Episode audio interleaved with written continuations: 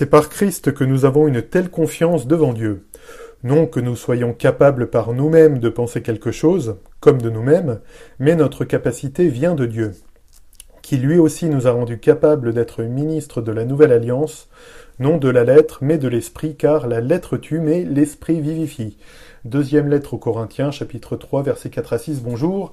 Aujourd'hui, nouveau podcast qui a pour titre Utilité des anciennes traductions de la Bible. Alors j'en viens à faire ce podcast suite à, bah, c'est assez marrant en fait, deux, euh, deux ou trois débats qui, qui ont un peu surgi là sur... Euh, sur, parmi mes, contacts Facebook entre des tenants donc des anciennes traductions de la Bible plutôt donc s'attachant aux textes reçus euh, texte reçu de, la Réforme, euh, traduction, donc euh, je prendrai deux exemples, Osterwald et, Martin, et des personnes plutôt attachées aux traductions modernes. Alors quand je dis moderne, c'est avec des guillemets, c'est moderne par rapport à l'histoire, on va dire, des traductions de la Bible, mais je dirais à partir de Louis II, donc Louis II, les Bibles qui ont succédé avec les différents items Louis II, Bible de Jérusalem, etc. Donc ça, ce sera notre thème central.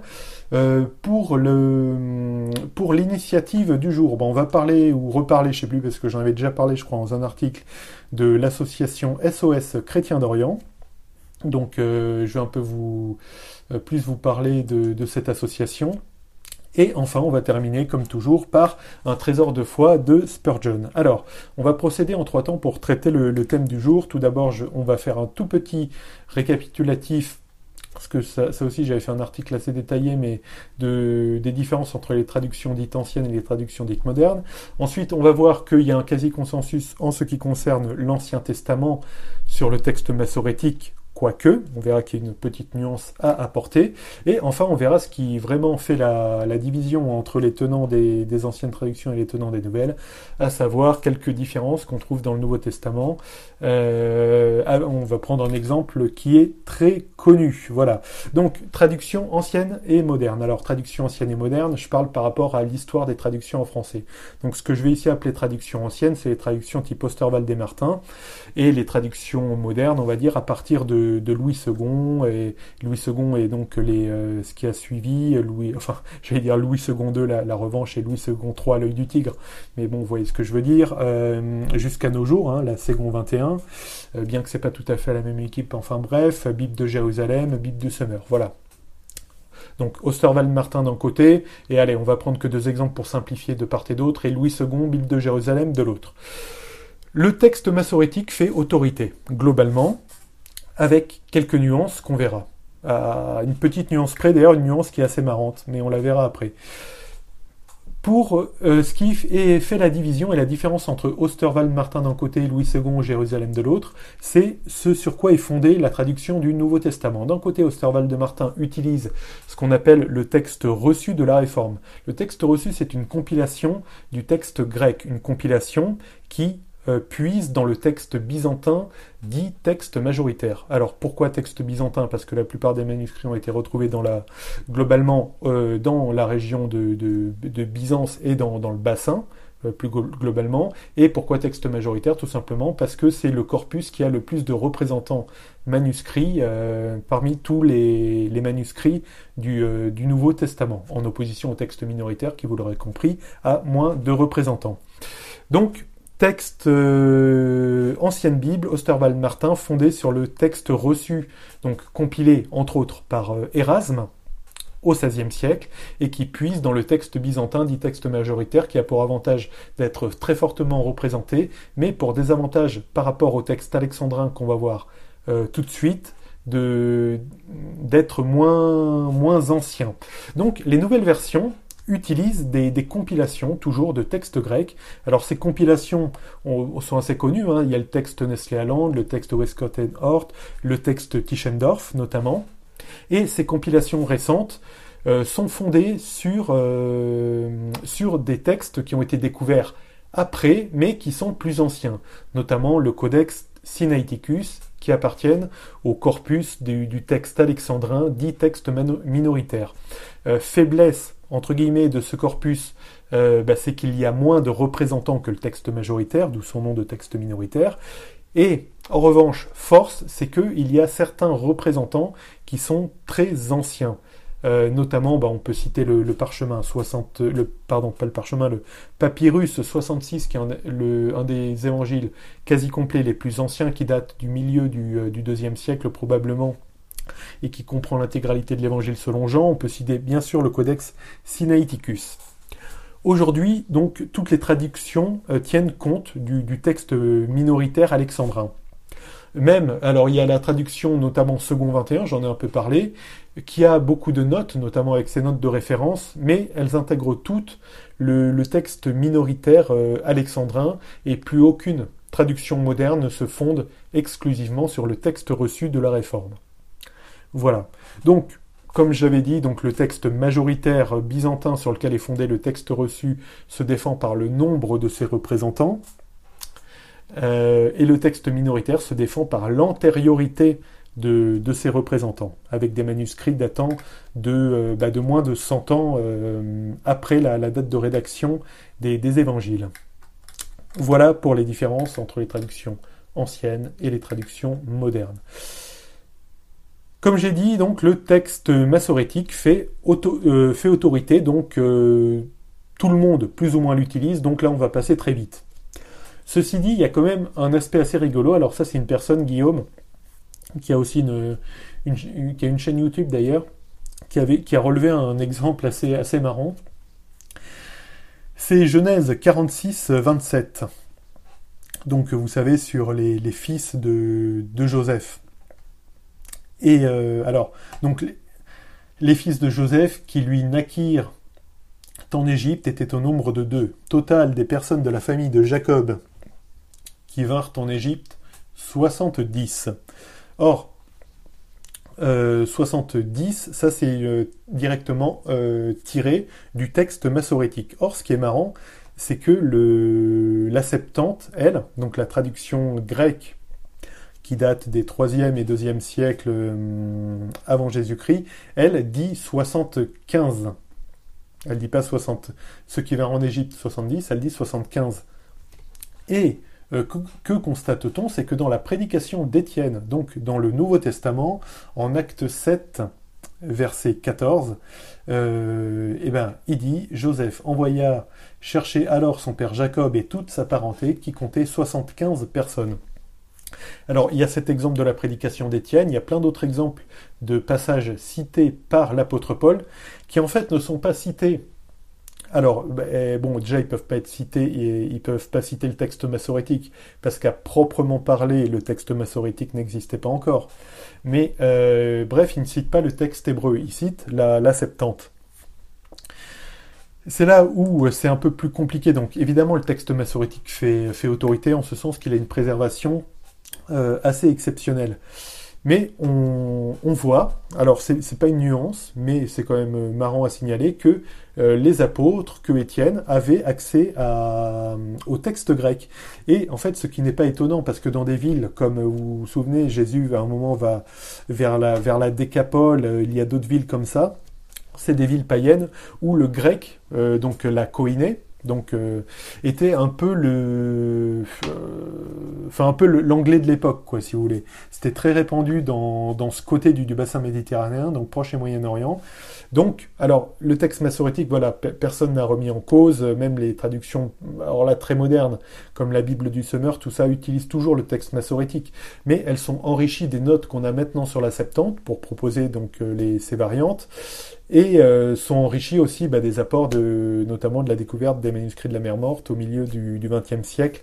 Euh, voilà. Donc, bon, c'était juste pour la petite parenthèse, le texte massorétique fait autorité, mais on voit qu'il y a des petites variantes avec la, hum, avec la Septante, et on peut voir notamment que dans la Vulgate, euh, la Vulgate avait retenu non pas la, la Septante, comme on pourrait le croire, mais la, Vulgate avait retenu plutôt le, texte hébreu. Donc total des personnes de la famille de Jacob qui vinrent en Égypte 70. Euh, bah, Domus Jacob quae ingressa est Aegyptium fuere septuaginta. Septuaginta. Donc la, ce qui est marrant, c'est de, voir que la comment dire la, Vulgate euh, reprend plutôt le, texte hébreu. En fait, c'est la Septante qui est un peu seule avec ses, avec ses 75, mais elle est seule, mais c'est ce qu'a pris Étienne lors de sa prédication, donc il avait probablement accès à la Septante, et euh, globalement, Paul, vous verrez, je vous renvoie pour ça aux notes exégétiques de vos Bibles, si vous avez une Bible d'études, c'est très vite vu, euh, Paul citait souvent les Écritures selon la, version grecque. Voilà. Alors, les choses se compliquent un peu quand on parle du... Euh, comment dire Quand on parle du Nouveau Testament. Parce que, euh, donc on a vu un peu les, différences hein, en, introduction entre les, traductions modernes et les traductions anciennes. Euh, donc, alors oui, là ça fait un peu de bruit parce qu'en fait je suis en train de brancher mon, ordinateur. Voilà. Et là, il y a des, différences. Alors, on va en prendre une différence qui est très célèbre. Vous allez tout de suite comprendre je vais aller dans la première épître de Jean, à la fin, au chapitre 5, et on va lire aux alentours, aux alentours du verset 7. Donc, je suis là dans la traduction euh, Osterwald, donc euh, un peu modernisée parce qu'elle est révisée, je crois, de 96. Euh, et on va lire. Alors, un Jean euh, alors, je vais lire de 1 Jean 5.5 à 1 Jean 5.7. Qui est celui qui est victorieux du monde, sinon celui qui croit que Jésus est le Fils de Dieu? C'est ce même Jésus, le Christ, qui est venu avec l'eau et le sang, non seulement avec l'eau, mais avec l'eau et le sang, et c'est l'Esprit qui en rend témoignage, parce que l'Esprit est la vérité. Car il y en a trois qui rendent témoignage dans le ciel, le Père, la parole et le Saint-Esprit, et ces trois-là sont un. Bien sûr, je fais allusion à la fameuse coma joannique. Alors, cette coma, donc là, j'ai lu dans la, traduction Osterwald, euh, qui se fonde, rappelez-vous, sur le Textus Receptus, qui lui-même se fonde sur le texte byzantin majoritaire. Mais là, il y a eu un choix, parce que là, je, vous invite à lire les, les, notes. Alors, je crois que celles et ceux qui sont sous iOS, je crois que l'appli Ségon 21 Bible d'études est gratuite. donc euh, vous pouvez aller voir. Euh, et on, va lire la, note exégétique qui est très intéressante sur cette coma joannique. Donc variant, euh, ils mettent donc variante textus receptus. Même si le contenu de ce texte est correct, ce qui est vrai, hein, euh, Dieu trinitaire, il n'y a pas de problème, il ne semble pas appartenir au texte original, puisqu'il n'apparaît que dans huit manuscrits grecs tardifs, le plus ancien datant du Xe siècle, dont quatre dans lesquels il est noté en marge. Et après, donc il y a quand même la précision, euh, parce qu'en fait, du, coup, la traduction, si on nommait cette coma, ça donne Ainsi, ils sont trois à rendre témoignage, l'esprit, l'eau et le sang, et les trois sont d'accord. Donc, c'est-à-dire un de plus que le nombre minimal de témoins exigé par la loi mosaïque pour valider un témoignage, selon le Deutéronome, chapitre 19, verset 15. Voilà, donc ce qu'on appelle une variante textuelle, pour le coup, elle est, très connue, hein, euh, euh, c'est la, la, coma joannique. Donc les Bibles modernes n'ont pas cette coma joannique. La coma qui est la, mention bah, claire, explicite de, la Trinité, car il y en a trois qui rendent témoignage dans le ciel, le Père, la Parole et le Saint-Esprit, et ces trois-là sont, sont un. Maintenant, je vais un peu revenir à ce que j'ai dit au début, en fait. Euh, vous vous souvenez, j'ai cité euh, la lettre tue, mais l'esprit vivifie. Alors bon, c'est pas dit dans euh, bon, pour, faut être honnête, hein, c'est pas dit complètement dans, ce sens euh, par, euh, par l'apôtre Paul. Enfin, il parle pas de, il parle pas du textus receptus, l'apôtre Paul. mais la, lettre tue et l'esprit vivifie, c'est la bonne conclusion, je pense.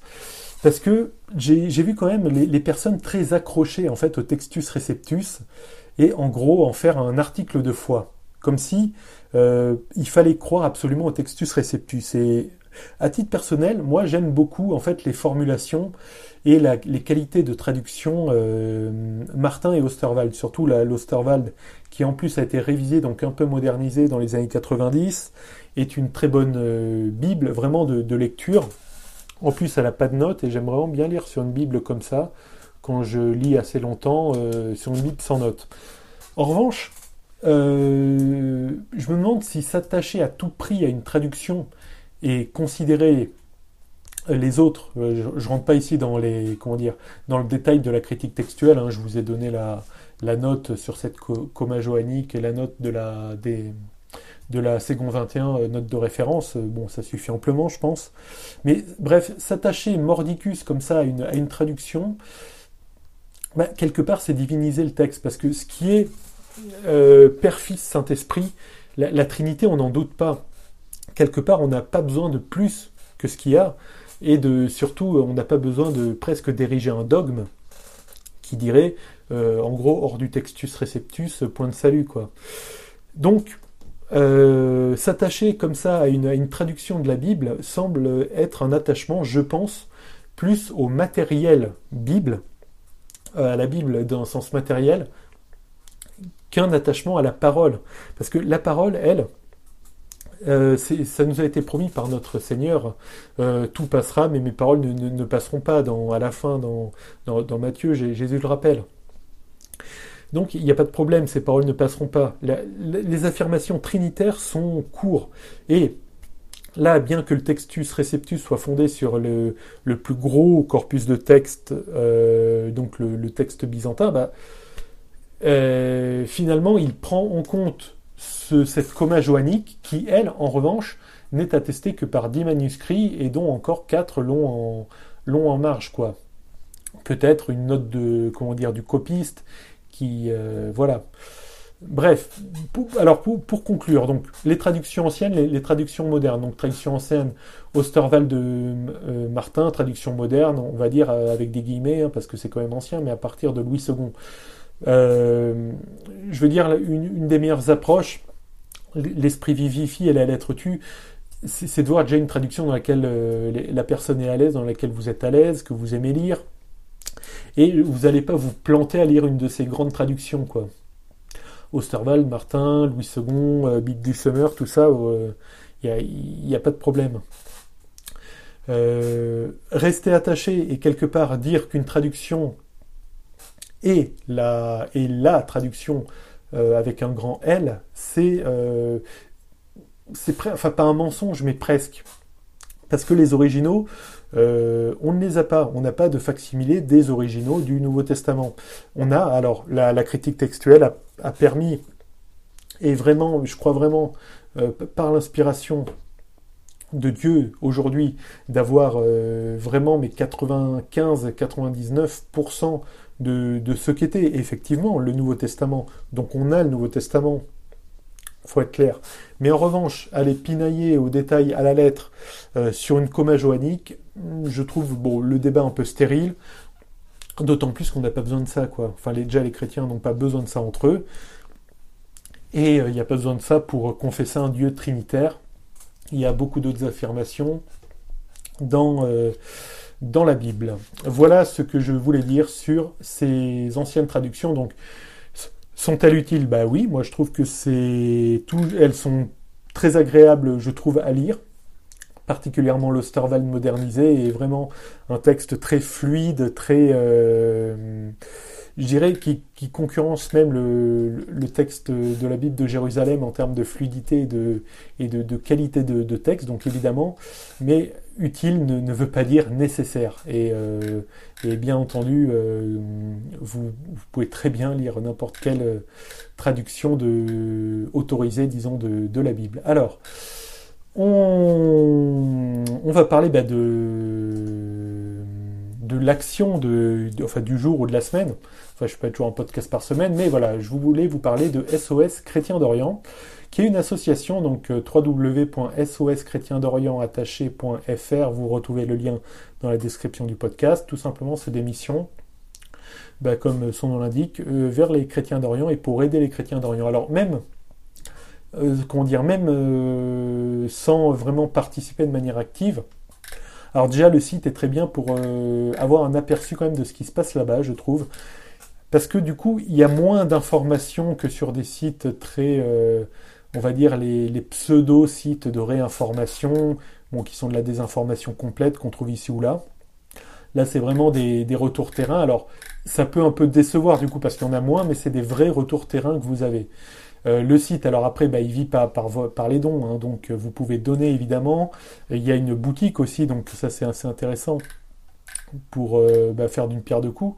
Du coup, vous avez euh, des livres, euh, voilà, que vous pouvez trouver, euh, et vraiment pour une pour une bonne action. Donc, bah, des, missions, donc des, pèlerinages au Liban, la, permettre de fêter l'Avent pour les chrétiens d'Orient, sauver, sauver les enfants de Ninive, des implantations d'églises. Et là, c'est des implantations d'églises dans des endroits, mais voilà, donc eh ben, ils font un peu tout ça, SOS Chrétiens d'Orient, donc je vous laisse le lien vers la description.